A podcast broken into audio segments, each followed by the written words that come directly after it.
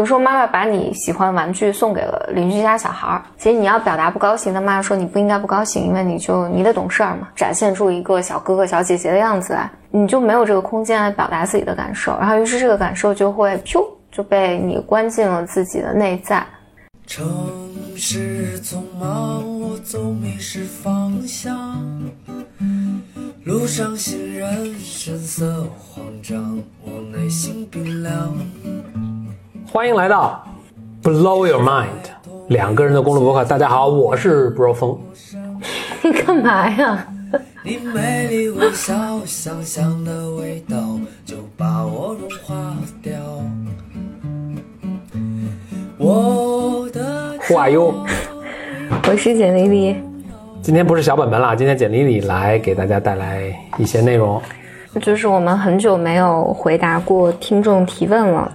第一个问题，他写的很长啊，但我大概理解是这样。他说，他说他有一个疑惑，是不是很多人是其实是不断要通过改变外部环境，来改变生活中这种一成不变的空虚感和孤独感？OK，这个感觉无从答起，能再重复一下问题？他就说他有一个疑问，他说人是不是其实是在通过。不断的要改变自己的外部环境，其实通过这种方式是来解决自己内在的空虚感和孤独感。会，我先重复一下，确保我理解啊。等 等等，他他其实因为他写的很长了，这是我从中间摘出的一句，就摘了一句。我看哦，人家写了好几屏幕，难怪很难回答。嗯嗯，我我倒还挺理解他的这个意思的。我我觉得是的。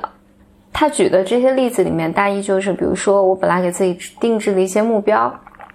然后我觉得那是我的人生要做的事情。然后当我达成这个目标之后呢，就有无尽的这种空虚感和孤独感，你要找下一件事情做。然后他他表达一个他觉得好像自己身边的有一些朋友结婚啊、生孩子啊，就是看起来在做很多事情，实际上就看起来是在改变自己外部的生活，但其实是应对自己内在这种空虚和孤独感的一种方式。他就想听我们聊聊这个话题。嗯，首先，空虚跟孤独感这是两码事儿嘛。就是空虚，我倒能理解。这孤独感，这好像更多是跟你有没有一个社会支持体系相关，一个 social support 的系统在。你有没有亲人啊、家人、啊朋友啊、师长啊等等？空虚感，那没办法，人就是这样的。你达到一个目标，我重复一下，就是他那目标可能还是不具备挑战，没有那么大挑战，或者反正不管是不是具备挑战了，他反正实现，那再定一个新的目标嘛。所以人总是要更，人总是要更上一层楼的嘛。你没有目标生活是，那是很难受的。但我并不是说走另一个极端，说我一个目标我实现不了，我就每天都觉得自己没价值，很痛苦，那也没必要。你就在追逐这个目标过程中享受一个快乐的生活，对吧？OK，是不是因为心理太健康，所以就只能给出这样的回答？宗教里面其实会讲嘛，就是说人来是受苦的。我觉得最大的苦就是空虚和孤独。比如你不被需要，或者你也没有什么可需要的，我觉得这些东西是令人感到难受的。佛教会不会反而觉得这是一种理想的状态？我也无欲无求，我也斩断这种尘缘，别人也没有什么所求于我，跟别人没有瓜葛，逃脱了这种轮回了。那个是你要经历过很多很多东西，你你要处真的处理了你的欲望之后，那你只能等。而且你要经历起很多很多的事情去等，才可能走到那一步。你就是在不断的给自己找新的体验和事情，在里面获得经验和体验，然后你不断的给自己创造新的游戏去玩。嗯，但我觉得这个有别于你刚才说的，就是设定目标。当人们在达成一个目标感受到空虚的时候，恰恰是。你把结果当成了最终目标，你没有认为在整个玩这个游戏的过程里面，你获得的那些体验是重要的。我觉得这个时候你才会在那个时候感到空虚。就是你比如说，我定了一个目标，说我赚一百万，然后我赚一百万的时候我就很开心，然后很快我就感到空虚。当然，在这个时候，如果因为那一个时刻的。快乐是其实虚假的吧，嗯，而你在获得这一百万的过程中，你有可能没获得，或者你在这个过程中，所有你给自己创造的游戏内容是重要的。就无论这个内容是好的、不好的，你想要的还是和你想象的不一样的，他们都是那个才是真正你获得的东西。但是我觉得人在世界上就是不断的给自己不断创造新的内容、新的游戏。嗯，所以有人创造游戏就是我去结婚。嗯，或者我去生个孩子，我去创个业，我去工作，对。但我觉得重要的是，还是以前我没有讲过，就是你得知道你选择这个游戏是什么，以及它会带给你什么，你失去的是什么。我觉得很多很多人是不太选择这个自己的游戏的。怎讲？我年轻刚开始工作的时候，比如我父母，大家给我的一个对我的工作好不好的评价，会说。你的工作很轻松，然后我记得我遇遇到波峰的时候，在说这个的时候，波若峰会说：“你年纪轻轻，工作轻松不是件好事儿。”对，如如果我那个时候不思考，或者，但我觉得那个时候你可能确实没有这个能力去思考这个事儿，但我觉得那个时候你就容易不知不觉的就跟随了大家说哪些是好，哪些是不好的，所以你甚至不知道你放弃了什么。如果你从这个视角去看的话。人们就是在使用不断给自己创造新的内容和新的游戏，来抵抗这种空虚感和孤独感的。你唯一要解决的问题就是你给自己创造什么样的游戏，还有创造什么样的生活内容。似乎孤独感不是一个必然的吗？我可以，我实现了我的目标，但是我的社会支持体系其实跟这个并没有什么太大关系，我并不会因此觉得孤独。孤独感是个更复杂的话题，从心理层面上来讲，嗯，孤独感，人们为什么会有孤独感？我不知道我说的孤独感和你你理解的孤独感是不是一个啊？我说的更病理性一些，它和现实层面你有没有多的社会支持，不一定有特别大的关系。人的孤独感的产生是，比如说一种情况，举一种例子啊，就是你在你成长的家庭里面一直不能。有机会表达你的感受，这种说出来看起来很严重，但其实它会表现在，比如说，比如说妈妈把你喜欢玩具送给了邻居家小孩儿，其实你要表达不高兴，但妈妈说你不应该不高兴，因为你就你得懂事儿嘛，你你你你要展现出一个小哥哥小姐姐的样子来，那你就没有这个能，你就没有这个空间来表达自己的感受，然后于是这个感受就会噗就被你关进了自己的内在。但如果一个健康的家庭，你可能十件事情没有三件事情妈妈这么做了，然后但里面可能有其中一件妈妈跟你道歉了，或者她有跟你讨论这件事，你有机会表达这个情感。但是如果你的家庭里面，比如说父母是个特别自恋的父母，你没有机会表达这些情感，你就会体验到孤独感。那还有情况呢是，有一些人始终觉得自己和其他人是不一样的，这种无论是过于优秀。就是或者我，我可见的和别人不一样，我个子低一些，个子高一些，胸大一些，胸小一些。当人们觉得我和这个群体是不一样的，甚至是好的，比如说以以前我们也想要高考状元，很多人内在也体验到这种孤独感。这个会使得，即便他身边有很多有家人有朋友，他也没有能力信任对方会理解他。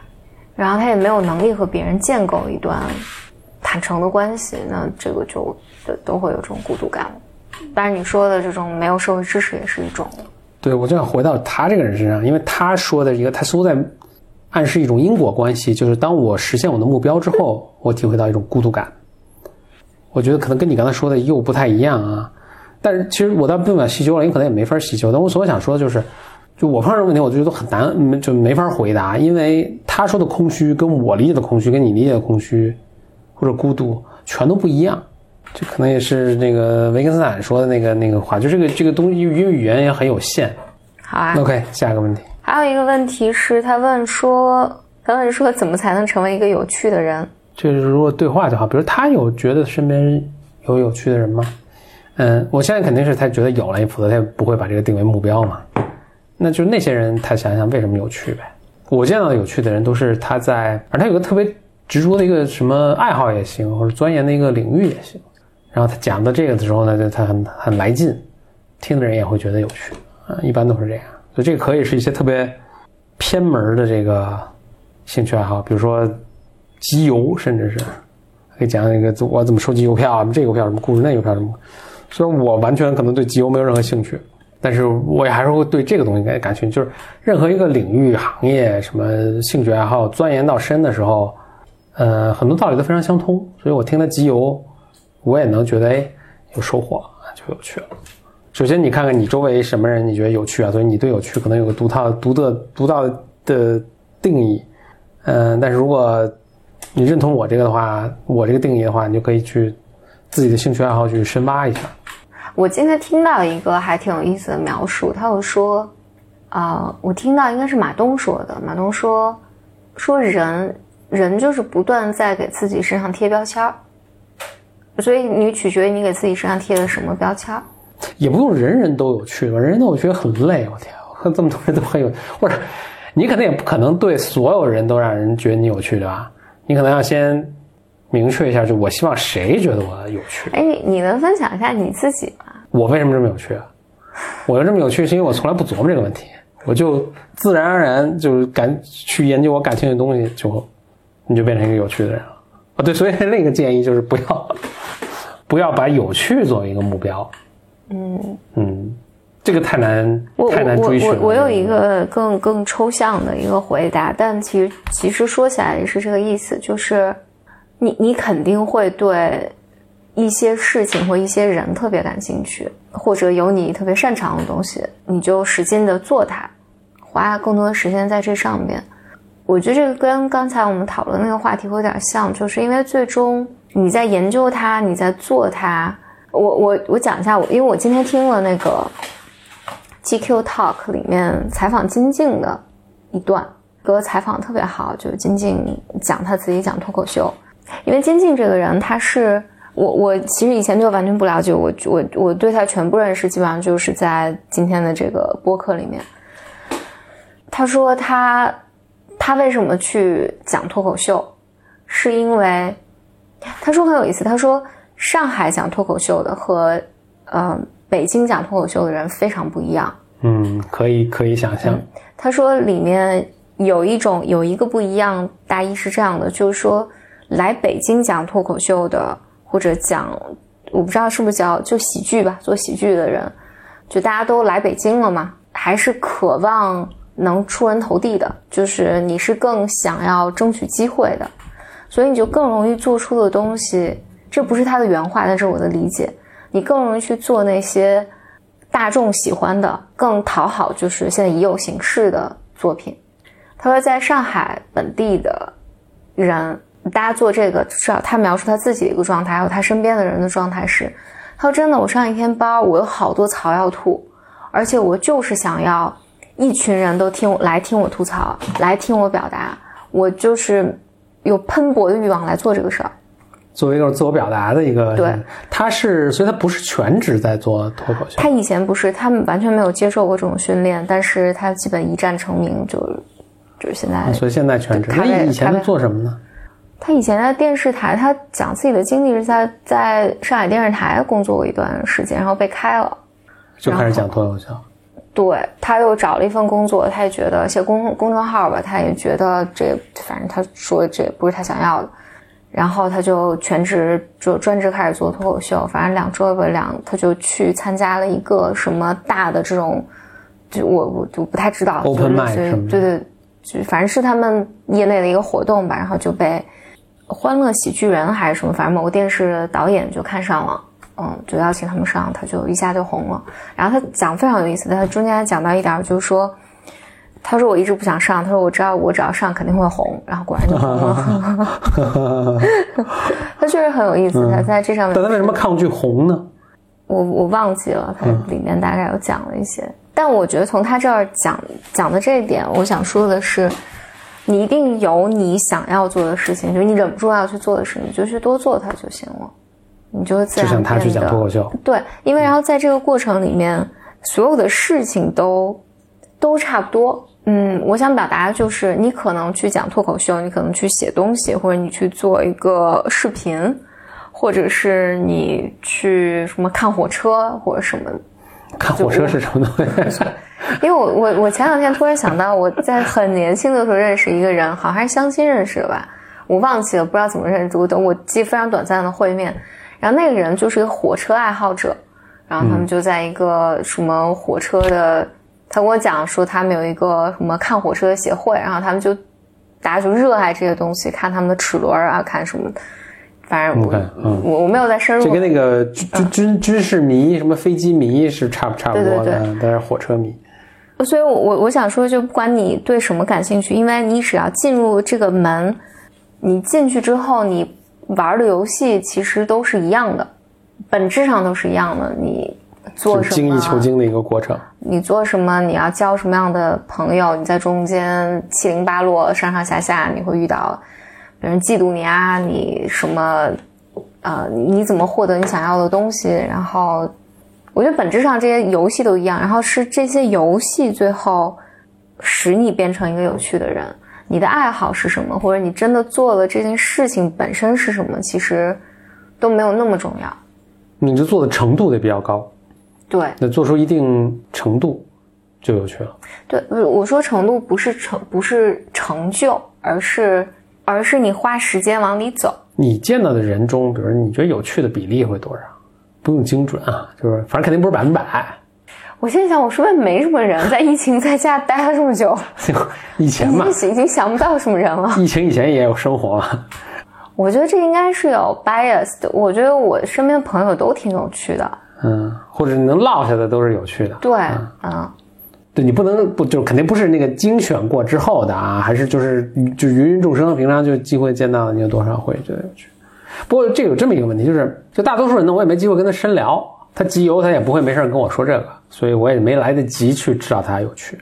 不过呢，才就是反正肯定不是百分之百，但是可能不见得是百分之一，就是中间的某一个某一个数，比如百分之二十的人，我会觉得足够有趣，我也想跟他多聊一聊。心理咨询里面有一个，就我们在接受督导的时候，我觉得有一点是特别重要。比如当我和来访者待在一起，然后我觉得很无聊，嗯，我觉得特别犯困的时候，往往是来访者非常厌恶自己，嗯，我就会觉得无聊，嗯，比如这个时刻特别厌恶自己，或者整个人他就特别讨厌自己，然后他也会使得你去讨厌他，或者他也会使得你觉得你跟他在一起特别无聊。所以可能核心本质是，如果你喜欢你自己的话，其实就有趣了。嗯，OK，别人跟你在待在一起就很舒服、很开心。就是不是所有人能变都能变得有趣，或者有必要变得有趣？好像因为你刚刚说，比如说你总有你喜欢的东西去追，但我看大多数人其实不是这么一个生活状态，他没有在任何从他的工作到他业余的什么上面投入一个那样的一个精力去去追求，这是不是是一个更普遍的一个生存状态？所以导致就嗯，不是特别有趣嘛。你刚才说的时候，我把我的家人嘛，一个一个，我觉得他们都有自己啊特别着迷的东西。他们着迷的东西不一定是呃，当然是做饭啊，也也是对吧？或者是折纸，他们都有他们特别嗯啊特点，都有他们的。你说是不是每个人其实？我觉得每个人都有，但所以这个当然我们不知道。问这个朋友，他问的时候是。他是以什么标准来问这个有趣？我觉得如果你看的话，每个人都特别有趣。但是，当你开始怎么讲？当你无事可做，你不给自己找游戏的时候，可能就变得无趣了。当你失去对生活的热情的时候，我我补充一个小本本上的一个点嘛，这也是前两天看那个木瑶推荐了一篇文章，是一个叫李那个歌手叫什么陶喆是吧？嗯，对。一个叫李哲的一个围棋选手，也是国手啊，就是水平挺高的一个一个职业棋手。那这个人呢，跟一般职业棋手还挺不一样的，就他同时还是有一阵在北大读书，应该是前一阵可能刚毕业啊什么的，所以还爱写文章。他学的是哲学，好像是，嗯，还写文章，写的也挺有意思。他是在木瑶推荐那篇文章，我有也推荐大家去读啊。他是在当时李世石跟人工智能下完之后，李世石不被败了吗？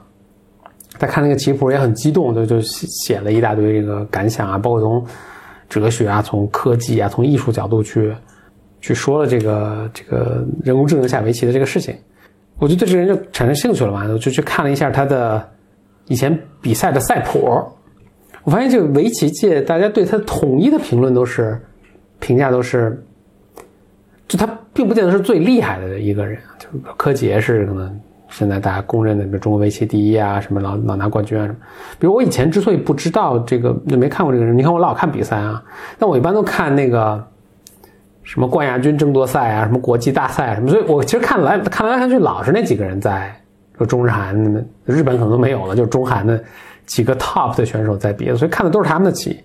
哎，就突然看到李李哲吧，那家哈李哲的棋，老想念李杰。他棋风非常非常独特，就跟一般人下棋就很不一样。他对围棋个独特法就很难理解。我我会用其他一个比喻去理解啊，嗯，呃，去去解释啊。但我先沿着我思路说完，特别独特。而且所有讲他的棋的人，就有后来我发现，哎，其实他是参加很多比赛的，然后他的棋谱也有，也有人。就讲讲解他的棋谱啊，所讲所所有这个围棋界的人，其实对他的大概都是这个评价，就是这个人特别不一样，棋风特别特别不一样。这就是，然后我看看他棋也确实是，确实是，但是不下围棋就不细讲，从围棋的角度去分析啊。但我做个比喻，就任何行业里啊，从学术到什么其他的这些技能行业，都有一种主流的一种学派，大家呢可以沿着这个主流的东西呢，你。你就吭哧吭哧去学，你能够学的，你你你也可以做的很强，你可能这个行业的 number one 也可以。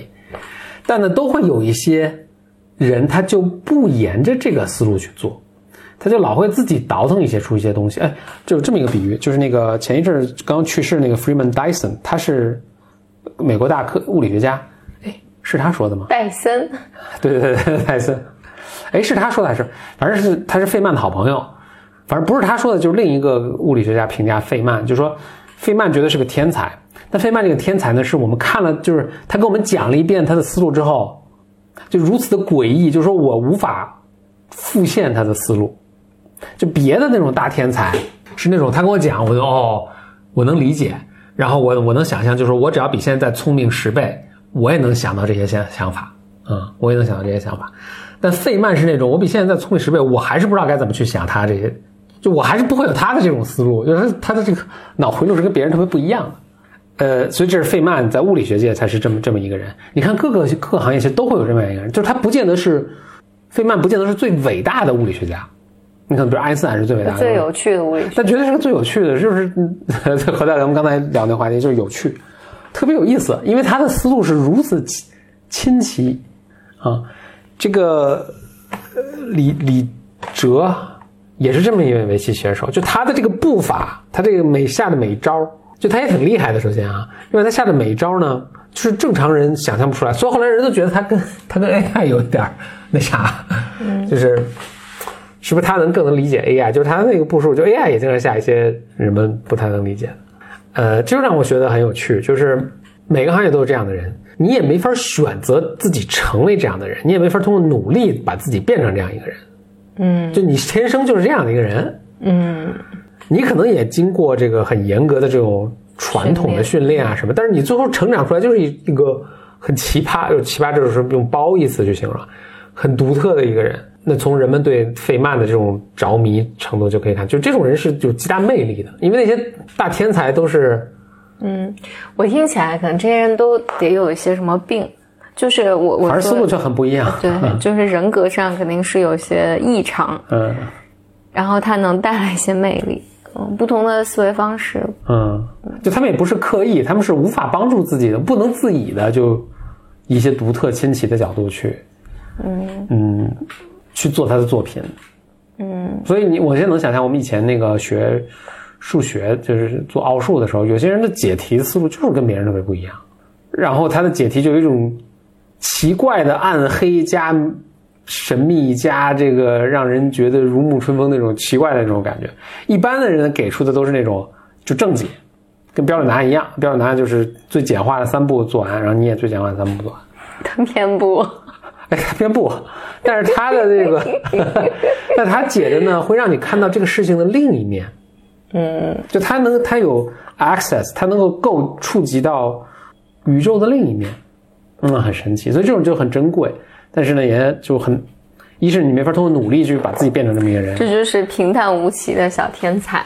这不是平淡无，就就还挺可圈可点的。平淡无奇最近这是一个很火的表达。哦，OK，呃，这是我的一个感叹。对，感叹，对，看他的棋真是就常有惊喜。嗯，你不像其他那些高手的棋，就是哦，就是正确，就是不犯任何错误啊，完美，完美侠。就他的棋不完美，对，但他的魅力就在他的不完美。对对对，哎，我我回回来我在讲，就今天我还听，就还是 GQ Talk 里面有有一集采访一个电影明星，就这电影明星之前我也不知道，反正总之他们就，呃，是梁文道和这个电影明星两个人聊天，就聊到一点，就是说女生的性感，不知道为什么你刚说那个，我就想想到这个了，就是女生很容易被养的要正确嘛，嗯，就是你给正确的答案。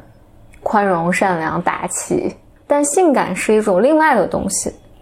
嗯，今天好像有听梁文道好像讲说他，他描述他小的时候就喜欢性感的女生。他现在不喜欢性感女生了。他他说他现在学佛了，就是他发现所有的女生都挺好的，是 这么讲吗？然后，但他说小时候他说三岁。然后他他说到那个他喜欢性感女生，觉得性感的女生身上有一些未知的东西，那这个肯定不是正确的东西。我觉得不正确，它就是带给人一定的魅力。这也有讲究的，不是所有不正确你乱打一刀，这个都是你还得就它里面还是有路数、有审美，你得某某一个方向去。比如我也去下，大家就看我，你这个也路数清晰，但是可能就是二，这个就。智商就不太行了，对。但是他下就是，哎，我想起那个一个日本的一个数学家，反正特别有名，但我也忘记这叫什么了。